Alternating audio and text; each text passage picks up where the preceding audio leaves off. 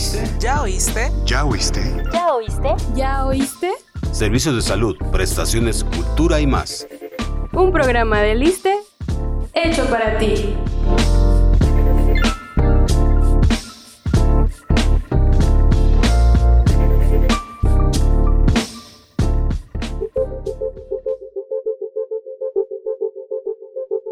Ante la actual pandemia, la mejor vacuna es la información oportuna y veraz. Se dice que la nueva variante Omicron es muy diferente a la versión original identificada en Wuhan. Es más contagiosa, letal y las vacunas y tratamientos son ineficaces ante esta nueva mutación. ¿Será cierto todo esto? Hola, este es un podcast original ¿De quién? de Liste. ¿Acaso hay otro? Estamos contigo Sailin Fernando. y Claudia Mejía.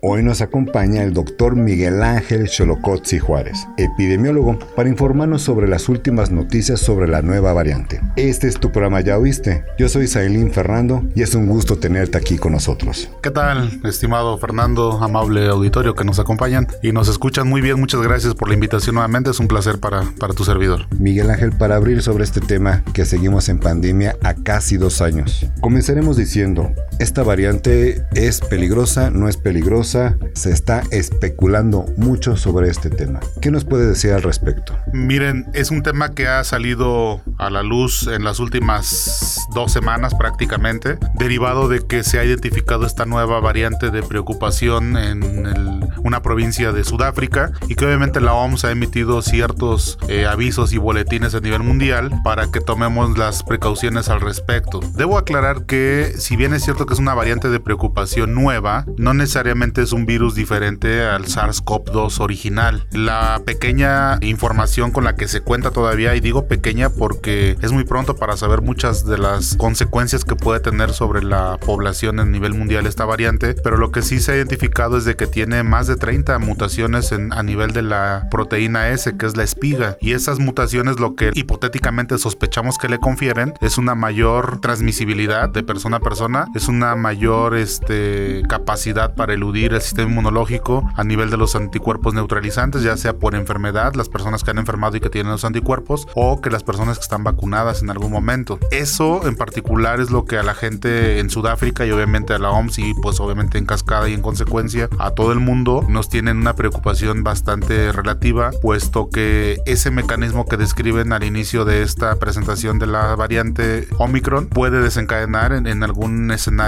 hasta cierto punto catastrófico si se mantiene la, la tendencia que se ha observado en estos pequeños, en estos pocos días. Pero también hay que preocuparnos de más, hay que continuar con nuestras medidas y ya más adelante en el programa ahondaremos un poco más en ese tema. ¿Tiene mayor mortalidad? Este, no, lo que, lo que se tiene con estas cifras eh, iniciales es, lo que se ha observado es una gran transmisibilidad, una gran positividad en las personas. Positividad me refiero a que muchas personas están contagiando y dan positivos a las pruebas de PCR que se les hacen, pero contrarrestando a eso se ha observado que tiene una baja tasa de hospitalización y una muy baja tasa de mortalidad. Insisto, son números preliminares. Esto necesita de más tiempo para que veamos el comportamiento. Necesita mínimo de cuatro semanas para que veamos una tendencia más clara, más objetiva de lo que se está esperando con esta variante. ¿Los síntomas son los mismos o han cambiado en algo? En general comparten toda la presentación los síntomas. Es un problema respiratorio, pero que se acompaña de síntomas generales. No han cambiado en gran parte la presentación de los mismos. El cuadro clínico se mantiene prácticamente igual. ¿Es verdad que la vacuna Pfizer es la que está resultando mejor contra esta variante? Miren, no, no, no podemos este, catalogar o discriminar alguna de las otras vacunas. Todas las vacunas son buenas, puesto que han pasado por un proceso de análisis y obviamente ya a un año prácticamente que tenemos de aplicar vacunas en México de, de prácticamente cinco tipos, los números que nos arrojan, que ha disminuido la tasa de hospitalización y la tasa de mortalidad. Y eso en gran medida es por la vacunación y no se ha aplicado únicamente Pfizer en el país, se han aplicado prácticamente Astra, Sinovac, CanSino, Sputnik 5 y esto de alguna manera pues en general tiene una buena eh, margen de protección para toda la población. Recordemos que Pfizer es una vacuna de ARN mensajero, entonces al ser un virus que generalmente ataca esta parte, la vacuna de Pfizer es como que de las más afines para contrarrestar esta, este mecanismo de infección por el virus. No necesariamente significa que sea la más efectiva, simplemente significa que tenemos una vacuna con un mecanismo de producción diferente al resto. Tenemos vacunas de adenovirus, de vectores y esta vacuna de ARN mensajero pues obviamente nos, nos confiere hasta cierto punto una afinidad con los mecanismos de transmisión del coronavirus. Por eso es de que esta protección que le da a las personas vacunadas con Pfizer se ve en un porcentaje importante la reducción de la transmisión de este coronavirus de persona a persona. Pero aquí chocamos contra un problema. Aquí estamos hablando de las vacunas y las personas que se están vacunando. Hay otras que no se están vacunando porque no lo consideran necesario y otras personas que como ya les dio coronavirus, COVID-19, pues piensan que ya son inmunes. ¿Esto es realmente verdad? No, Fer, la verdad es que esto es falso. La población que no se vacune corre un riesgo tres veces más alto de contagiarse y de llegar a hospital con un cuadro grave. Lo que hoy observamos en la mayoría de los hospitales es que se siguen enfermando la gente de mayores de 60 años con alguna comorbilidad, pero que además tienen la particularidad de que no están vacunados. Y desafortunadamente a ellos les va mal. El desenlace es, es, es muy reservado, son días muy largos de hospitalización y normalmente les va mal. Entonces el mensaje debe de ser, toda la población se tiene que vacunar porque es la única manera de prevenir esta situación. ¿Y aquellos que les dio COVID-19 realmente genera inmunidad? Acuérdense que al inicio esto sí lo tenemos un poco más estudiado. A cada persona que nos dio COVID en cualquiera de las tres versiones, leve, moderado o grave, desarrollamos en un 90% anticuerpos neutralizantes. Pero estos anticuerpos se estimó que tienen una vida media de seis meses. Ya llevamos prácticamente un año, nueve meses. En teoría los que se enfermaron en la primera ola ya no tienen anticuerpos ahorita, derivados de la infección. Para eso se les proporcionó la vacunación. Entonces también hay artículos, hay evidencia científica que te dice que una persona que tuvo infección y que además se vacunó tiene una producción de anticuerpos neutralizantes mucho más alta y además más duradera. Entonces esta gente está doblemente protegida y hasta este momento podemos decir que el riesgo que corren para reinfectarse es bajo. Nadie tiene un riesgo nulo. Todos aquí en algún momento con esta nueva variante, si se, si se mantienen la, la, tendencia que llevan ahorita en Sudáfrica, es que esta nueva variante va a desplazar a todas las demás variantes, incluyendo a Delta. Y una vez que las desplace, pues todos somos susceptibles. Entonces, ¿quiénes vamos a tener mayor riesgo o menor riesgo de enfermarnos? Mayor riesgo los que no estén vacunados. ¿Y tú? ¿Ya nos sigues en nuestras redes sociales? ¿Todavía no? Bueno, escucha lo que viene y toma nota. Pero no te vayas aún, todavía seguimos con nuestra entrevista.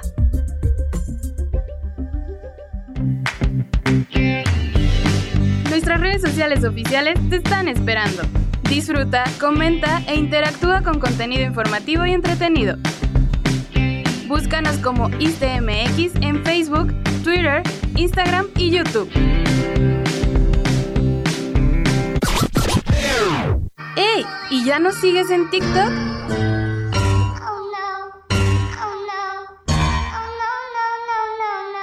Hazlo y únete a la familia ISTE.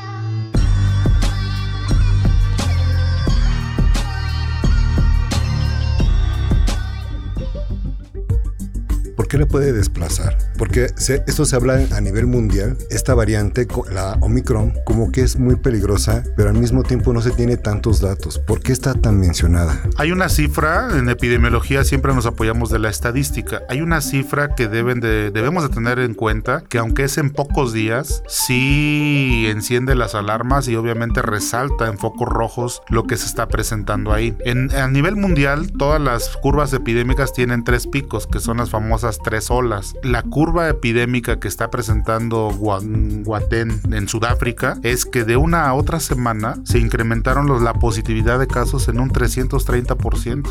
Esto hace que la curva tenga una pendiente prácticamente vertical. Normalmente las curvas epidémicas se comportan como una campana de Gauss. El incremento es paulatino y se ve bien una campana. Lo que se ha observado en estas pocas este, semanas en Guatén es que es vertical completamente el ascenso de los casos, de los casos es exponencial, se triplicaron en dos semanas. Eso concluye de manera muy prematura de que se trata de una cepa muy transmisible, que además está focalizada a una región donde la cobertura vacunal está muy baja, están por abajo del 40%, y esto casi casi nos arroja conclusiones en consecuencia. Si tenemos países con tasas de vacunación por arriba del 80, no es que no debamos preocuparnos, pero se esperaría que el impacto sería menor. Pero todavía es muy pronto para saberlo. Si a eso le agregamos que se ha especulado hipotéticamente, porque no podemos concluir, y remarco esto que no podemos concluir, estamos muy, muy temprano en esta nueva cuarta ola por Omicron, no podemos concluir si esta cepa tiene la capacidad totalmente de eludir a las vacunas o de eludir al sistema inmunológico. Hay teorías de que sí, pero al ser un foco rojo en un este, país donde las tasas son muy bajas, probablemente no tienes la, la evidencia contundente para decir que esto así sea.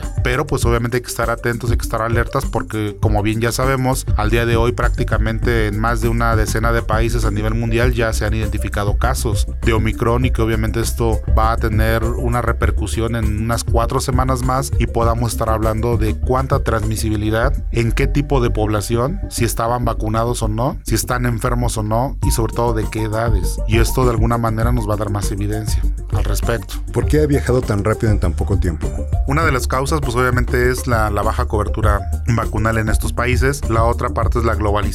La gente viaja mucho. Ahí eh, inclusive el primer caso en México es un empresario que venía de Sudáfrica. Entonces ya no son por temas de esparcimiento necesariamente, ya también son por temas de trabajo que uno tiene que estar hoy en un continente y amanecer en otro mañana. Entonces esta parte de la globalización favorece que este tipo de variantes y este tipo de enfermedades se puedan transmitir muy rápido de un continente a otro. Algunos países comenzaron a cerrar otra vez sus fronteras. ¿Podemos caer otra vez en esta situación? Miren, con estos datos, y esto, esto es un tema que ha generado mucha controversia, puesto que eh, los tomadores de decisiones tienen que analizar el contexto internacional, tienen que analizar el contexto económico, político, social, obviamente basados en la salud, y es una decisión bastante complicada. La OMS emitió algunas recomendaciones, eh, el mundo entero, a excepción de dos países, han acatado esas recomendaciones. Eh, si bien es cierto que los países de mayor movilidad de población han restringido vuelos a estos países de Sudáfrica, han restringido el ingreso de pacientes o de personas más bien sin un certificado de vacunación, pero también han fortalecido los filtros sanitarios al interior de los aeropuertos en entradas y salidas para obviamente disminuir el riesgo de que ingrese un paciente portador, pero también para contener la salida de otros viajeros que puedan llevar también la enfermedad. Creo que esas medidas van a ayudar mucho a contener. Estamos en un proceso de contención. Es importante recalcar y tomar lo que ya vivimos en las tres primeras olas. Lo que tenemos que hacer es fortalecer las medidas preventivas. Lo que tenemos que hacer es vacunar con una mayor velocidad a toda la población, pero que además también la población busque la vacunación. Creo que con eso podemos contener parcialmente lo que está sucediendo en Sudáfrica. Ya no se puede contener a que se quede en un solo continente, ya tenemos casos y pues obviamente es tratar de limitar los, el impacto a la salud y los daños que estos casos puedan ocasionar en, en todos los países. ¿no? ¿Cuáles son tus premoniciones para este próximo año que ya lo tenemos en puerta? Pues mira, Fer, si la tendencia se mantiene, esto va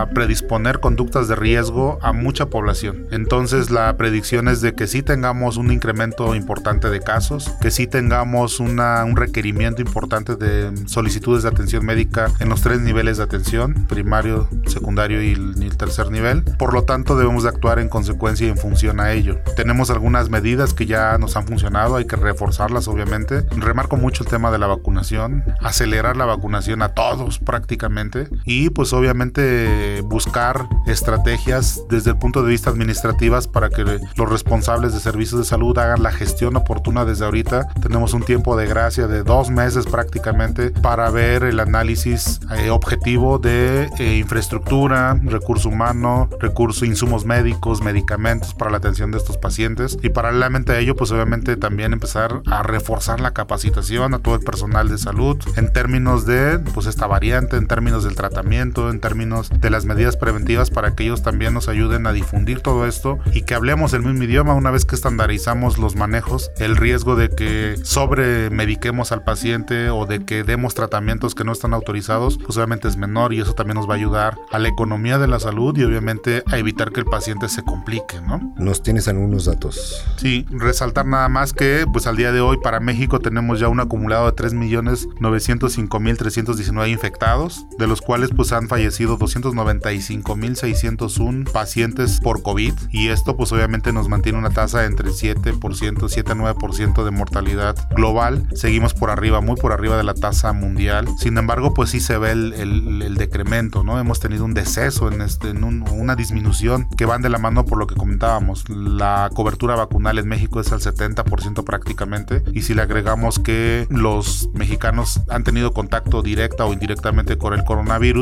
de alguna manera tenemos una protección todavía asegurada de pues, seis meses por lo menos. Estamos en un proceso de aplicar ya terceras dosis a pacientes mayores de 60 años. Hemos trabajado de la mano con gente del bienestar, del IMSS y de la Secretaría de Salud para que salgan lineamientos específicos, para que todos hablemos el mismo idioma a nivel nacional y que en función de la disponibilidad de las vacunas se puedan aplicar a estos grupos de riesgo. Seguramente en un tiempo no muy lejano también al personal de salud se le estaría aplicando eh, una vacuna de refuerzo y con esto impactar un poco más en, la disminución del riesgo de que se enfermen y que desafortunadamente puedan fallecer por alguna infección de coronavirus. Debo resaltar también que la institución de México llamada Dirección General de Epidemiología emitió el pasado 30 de noviembre un aviso epidemiológico con un nivel alto, nivel rojo para todos los viajeros y para todos los pacientes, bueno, para todos los mexicanos y mexicanas que van a hacer viajes al extranjero, que tomen sus precauciones, que fortalezcan las medidas preventivas para disminuir el riesgo de, adquirir infecciones por coronavirus, ya sea al ingreso o durante la estancia en los países a donde se van a dirigir. También hay que mencionar que para el 3 de diciembre ya México notificó oficialmente el primer caso de Omicron en el país y que obviamente se han tomado las medidas pertinentes para el aislamiento, vigilancia y seguimiento del paciente. Afortunadamente es un paciente que no ha tenido hasta este día una complicación mayor, se ha comportado como un caso leve y la que ha tenido contacto él, con él durante el viaje tampoco ha presentado síntomas. Entonces es un solo caso, no podemos sacar conclusiones de, de ahí, pero sí nos permite de alguna manera ver que bueno pues el comportamiento puede ser muy noble eh, para algunos, pero también lo que vemos en Sudáfrica pues también puede ser algo bastante complicado que va a requerir obviamente el esfuerzo de todos los mexicanos y las mexicanas para contener esta potencial cuarta ola que ya está aquí. No olvidemos que en este momento el panorama epidemiológico en función del semáforo, los estados del norte prácticamente están en amarillo y que esto pues obviamente nos debe tener en, en una alerta máxima y alerta continua sobre todo porque seguramente si esto se mantiene o si la predicción se cumple tendríamos que estar regresando a semáforos naranjas y pues potencialmente a un semáforo rojo en algún estado del país donde la transmisión se vea incrementada y obviamente en consecuencia eh, la demanda de servicios de salud. Se dice que la tercera dosis va a ser Pfizer, pero si mis primeras dosis no fueron Pfizer, ¿hay algún problema en este aspecto? ¿Tiene el mismo funcionamiento? Muy buena pregunta, Fer. Lo que tenemos entendido hasta este momento, la instrucción es de que se aplique tercera dosis AstraZeneca. Si esta pregunta me lo hubieses hecho hace tres meses, te hubiese contestado que no era la indicación. Sin embargo, al paso del tiempo y con la evidencia científica con la que se cuenta, podemos entender que ya están prácticamente autorizadas las combinaciones de, dos tipos de vacunas diferentes. Si tienes, eh, por ejemplo, Sinovac, que es de virus vivos atenuados, y te ponen Pfizer, que es de ARN mensajero, tienes dos vacunas totalmente diferentes que actúan por dos mecanismos diferentes, lo cual se ha traducido en una protección doble. Entonces, la gente que tenga un tipo de vacuna diferente a AstraZeneca, y me refiero a la gente mayor de 60 años, que es el grupo que ahorita se está vacunando, va a estar doblemente protegida. Entonces, las recomendaciones de que no tengan miedo, que es mejor tener dos tipos de vacuna diferente hoy día, pero que esta misma vacunación masiva debe de llevar un proceso y debe de llevar tiempos diferentes para todos los grupos de edad, para todos los grupos de riesgo. Y lo menciono porque seguramente va a haber personal de salud, va a haber personal del, del magisterio que estén solicitando ya una segunda dosis de una vacuna diferente o un refuerzo de una vacuna diferente. Esto lleva un proceso, va en función de la disponibilidad de las mismas y obviamente por estados tenemos diferentes ritmos de disposición de esta vacuna y la logística se debe de implementar una vez que se cuente con ella. Este refuerzo solamente va a ser de una vacuna. Por el momento sí, tenemos la instrucción de que sea una vacuna, nada más. ¿Y va a ser anual? Es muy pronto para concluir esta parte. Si la cepa original del coronavirus sigue mutando de una forma tan acelerada que le confiera una, un cambio de más del 50% en la estructura original, yo considero que para el otro año tendríamos que tener nuevas vacunas con estas especificaciones. Dicho sea de paso, para la variante Omicron todavía no podemos concluir si estas vacunas van a requerir una modificación en el proceso de la elaboración. Si la requiriesen, tenemos la ventaja de que ya contamos con prácticamente cinco vacunas aprobadas, a veces seis en otros países, aprobadas a nivel mundial para el uso contra la pandemia. Entonces esto nos ahorraría, por decirlo de alguna manera, mucho tiempo en la elaboración de una nueva vacuna con las adecuaciones necesarias para atacar la variante Omicron con estas 30, 32 mutaciones que tiene a nivel del, receptor de la, de la proteína Spike y que esto pues obviamente nos, si fuera una vacuna desde el origen, pues prácticamente estaríamos hablando de un año, año y medio en la elaboración, pero si se requiriese hipotéticamente adecuarle algo, tendría que ser muy rápido y pues tenemos muchas vacunas que podrían acortarnos este tiempo de creación y que obviamente estuvieran disponibles en el mercado para el uso de toda la población. Este podcast se transmite en diferentes plataformas. ¿Sabes cuáles son? Escucha la siguiente pausa y volvemos.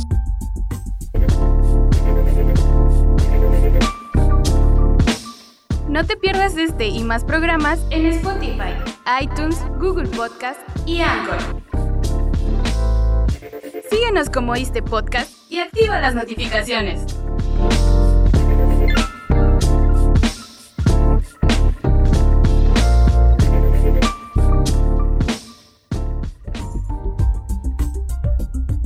Para bien o para mal, no todo es COVID-19. Y ahorita también tenemos el inicio de lo que es la influenza estacional. Me puedo vacunar también contra la influenza estacional. Y me puedo infectar también de COVID-19 influenza estacional. Muy buena pregunta, Fer. Acordémonos que la influenza es una enfermedad cíclica, es una enfermedad bianual hasta antes de COVID.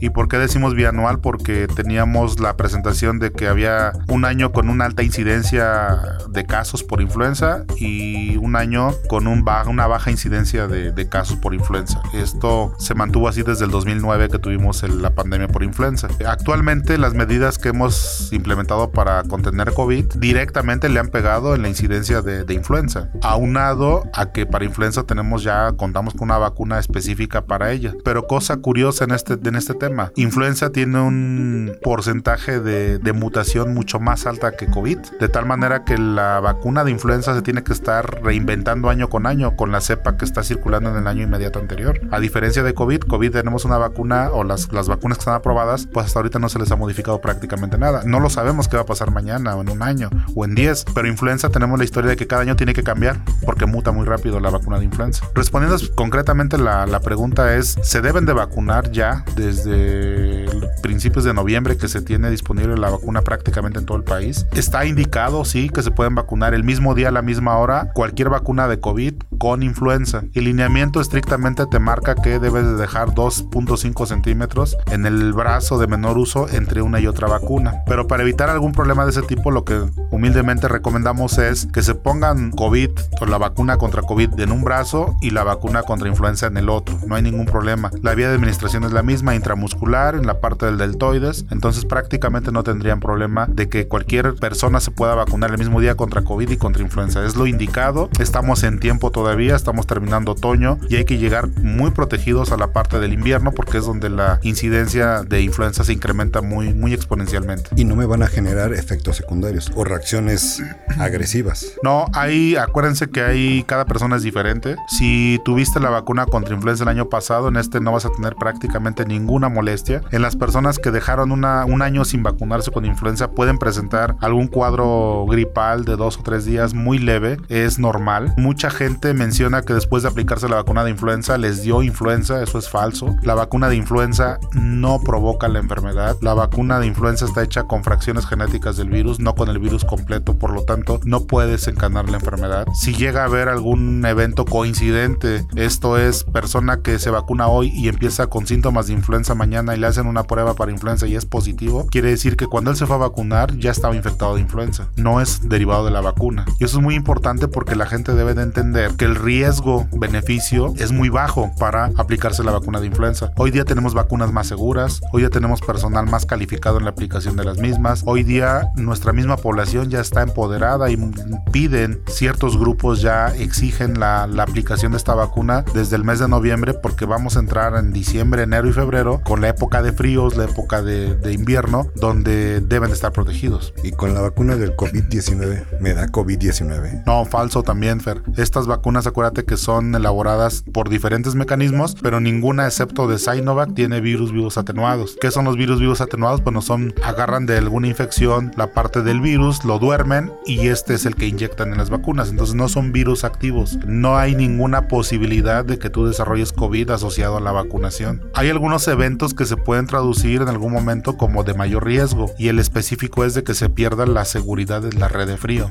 Nuestras vacunas deben de estar en una temperatura entre 2 y 8 grados. Si bajan de 2 o suben de 8, esta red de frío se pierde y la calidad del biológico también se pierde. Pero no quiere decir que te van a hacer daño, simplemente hablamos de potencias. La potencia del biológico, si una vacuna en teoría te puede dar una protección de 6 meses, si se pierde esta red de frío, pues ahora te la daría de 2 o 3 meses nada más. Entonces por eso es que es tan importante que a nivel local todas nuestras compañeras de enfermería y área médica estén muy pendientes y que garanticen al 100% que esta red de frío se cumpla en cada punto de vacunación, porque es como aseguraremos que le estamos dando una vacuna de calidad a toda la persona que se acerca a solicitarla. Por último, ¿qué le recomiendas a nuestros radioescuchas? ¿Qué tenemos que hacer en esas fechas y con respecto a las vacunas que nos vamos a poner próximamente? Hay varias recomendaciones. Primero, a manera de conclusiones, no olviden que la variante Omicron no es un virus nuevo, mantiene más del 80% del genoma del virus de Wuhan, China, el SARS-CoV-2, y eso nos, nos da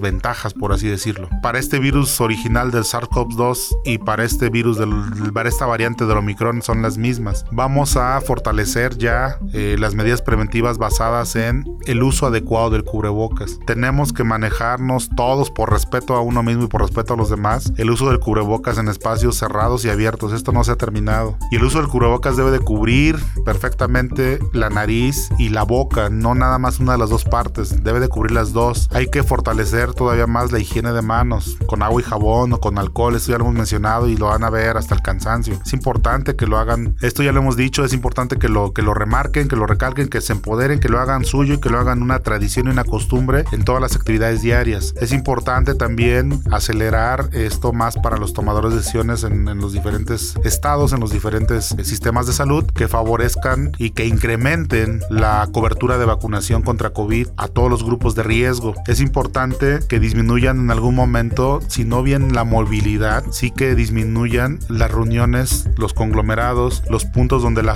gente se reúne, porque es importante tratar de cortar esta cadena de transmisión evitando ese tipo de acciones. Por otro lado, también es importante que eh, vayamos reforzando la capacitación a todo el personal de salud en muchos temas, principalmente el uso del equipo de protección personal, en la clasificación de las áreas intrahospitalarias, de cuándo son zonas rojas, cuándo son zonas amarillas, cuándo son zonas verdes, pero también por otro lado ir haciendo nuestro estimado en cuanto a insumos, en cuanto a personal de salud, porque esta cuarta ola si se nos se nos dispara, pues tengamos todas las precauciones necesarias y que no nos agarre corriendo porque no tengamos equipos de protección, no tengamos algún medicamento en particular, ventiladores, oxígeno, torres de alto flujo, que son lo que pues de alguna manera nos han permitido darle atención y contención a estas tres olas que hemos vivido por COVID durante esta época de pandemia. ¿Crees que esto va a seguir igual para el 2022? Mira, si la cobertura vacunal se sigue incrementando, el estimado es de que esto disminuye. Si Omicron es sensible a, la, a los anticuerpos generados por la infección o por la vacuna, esto no nos va a generar tanto problema y paulatinamente vamos a, a convivir con o a coexistir con estas variantes. Pero si Omicron puede eludir al sistema inmunológico, puede eludir a las vacunas, vamos a tener que estar ante el embate de una nueva variante que seguramente si ya está replicándose y contagiándose a un ritmo muy acelerado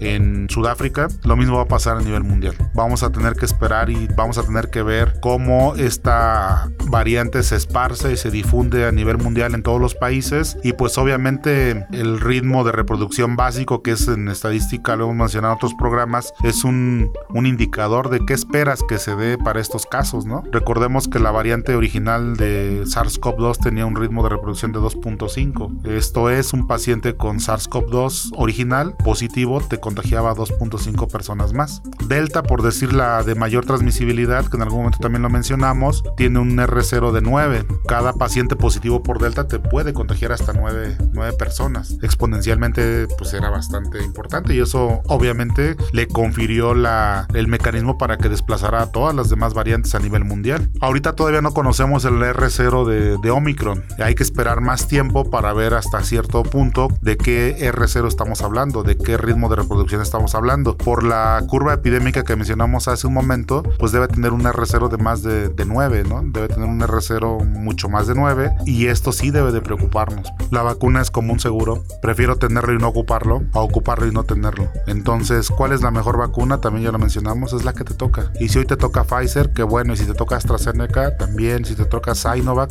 también. Y si algún momento te tocó CanSino, también es bueno. Los márgenes de protección que brindan cada una de ellas son aceptablemente reconocidos y cualquiera que esté a disposición de la población mexicana, pues debe ser aplicado y obviamente siempre privilegiando disminuir el riesgo de infección. Y esto a su vez, un paciente vacunado va a disminuir el riesgo de tener una versión grave de la enfermedad que requiere hospitalización y desgraciadamente muerte.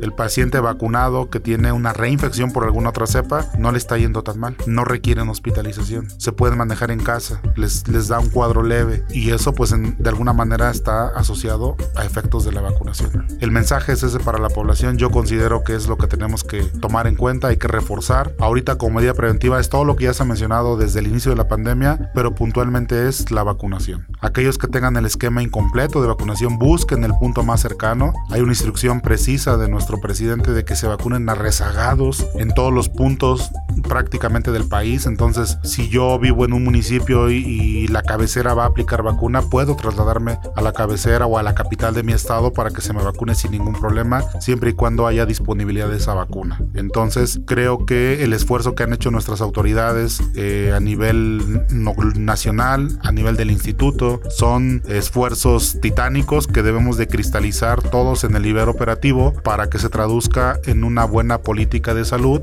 y que el impacto y que la carga de enfermedad sea lo menos posible para nuestras familias, las, eh, en este caso mexicanas, y que tengamos que un mecanismo para garantizarles pues, el bienestar de alguna manera y que en aquellos que desafortunadamente se infecten el impacto sea menor y que los sistemas de salud no colapsen. Eso es un dato muy importante que hemos visto en las tres olas eh, anteriores. Si todos llegan al mismo tiempo, no hay sistema de salud que lo, que lo pueda sostener. La intención es tratar de disminuir esta carga hospitalaria de los pacientes con este tipo de políticas, con este tipo de medidas preventivas. Y hace un año no teníamos vacuna. Hoy que la tenemos, las recomendaciones de que se acerquen, de que la busquen, de que no caigan en infodemia, porque somos muy fáciles para creer eh, versiones de poca o nula reputación, de poca o nula credibilidad eh, científica y es más fácil destruir que construir. El llamado es a que consulten fuentes fidedignas en cualquier institución de salud como Secretaría de Salud, ISTE, IMSS, tienen portales para que hagan la consulta veraz y oportuna de cualquier duda que puedan tener. Y yo los invito pues de que no se dejen llevar por la infodemia, de que valoren a la familia, de que valoren su salud y de que vacúnense, vacúnense lo más pronto que puedan en cada espacio, en cada momento que tengan la posibilidad para ello. Doctor Miguel Ángel Xolocotzi Juárez, epidemiólogo, muchas gracias por la información y las recomendaciones. Estamos a tus órdenes, Fernando. Muchas gracias por la invitación y yo espero que toda la, la, gente en verdad entienda lo que tratamos de transmitirles desde estos micrófonos y que bueno, pues estamos a la orden para cualquier cosa. Muchas gracias, buena tarde. Muchas gracias, mi estimado. Esta fue una producción de la Unidad de Comunicación Social. En la producción, Antonio Tapia y en los micrófonos, mi compañera Claudia Mejía y Sailin Fernando. Y recuerda, por tu bienestar, el ISTE está contigo. Gracias por escucharnos. Nos vemos.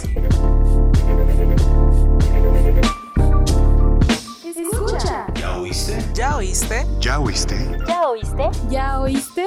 Servicios de salud, prestaciones, cultura y más. Un programa de Liste hecho para ti.